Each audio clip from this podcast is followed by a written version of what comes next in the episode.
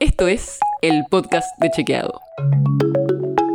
Es un espacio en el que de lunes a viernes vamos a compartir con vos alguno de nuestros chequeos para que sepas qué de lo que se dijo o escuchaste es verdadero o falso.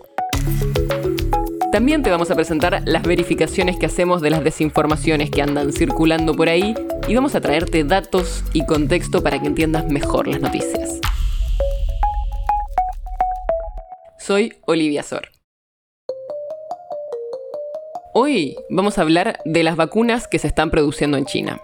Se habló mucho la semana pasada sobre esto. En parte porque un funcionario del gobierno chino dijo que las vacunas que ellos están produciendo tenían baja eficacia y que habría que combinarlas con otras vacunas. Después, el funcionario dijo que fue un malentendido y lo que quería decir, y acá lo cito textual, es esto. Las tasas de protección de todas las vacunas en el mundo son a veces altas y a veces bajas, cómo mejorar su eficacia es una cuestión que los científicos de todo el mundo deben considerar. Y ahí termina la cita.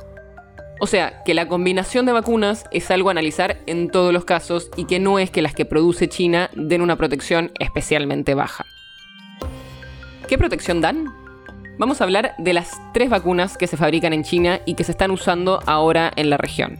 Arranquemos por Sinopharm, que es la que se está usando acá, en la Argentina.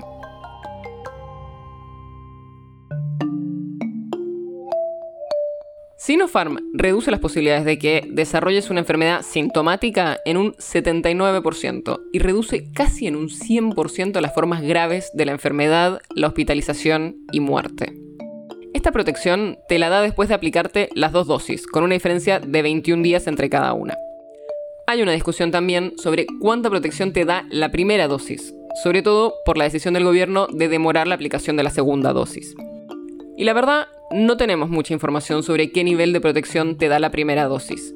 Según algunos estudios que cita el gobierno, parecería que se llega a niveles suficientes de inmunidad, pero todavía se están haciendo más investigaciones.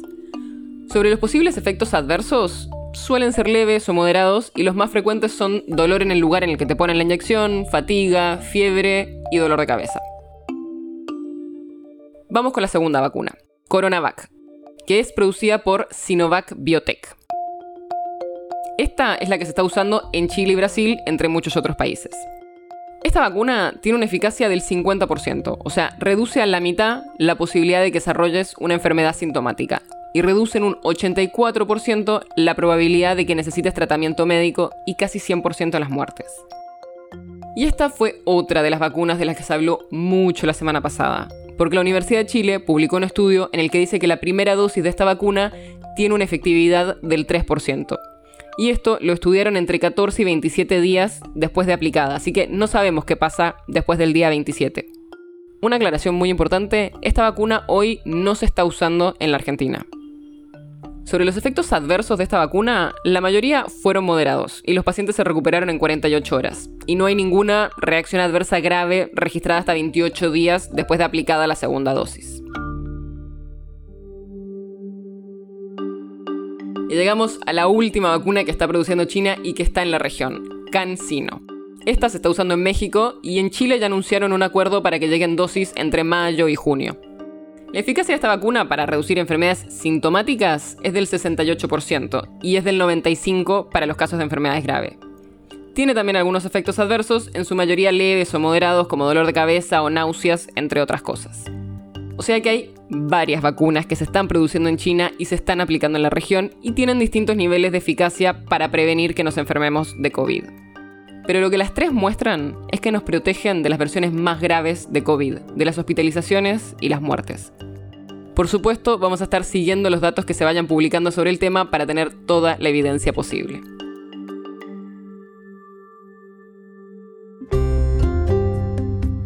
El podcast de Chequeado es un podcast original de Chequeado, producido en colaboración con Posta.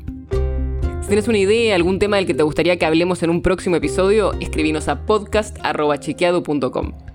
Y si te gustó este episodio, seguinos en Spotify o en tu app de podcast favorita y recomendanos a tus amigos. Si querés más información sobre esto o sobre otros temas, entra a chequeado.com o sumate a nuestras redes. Soy Olivia Sor.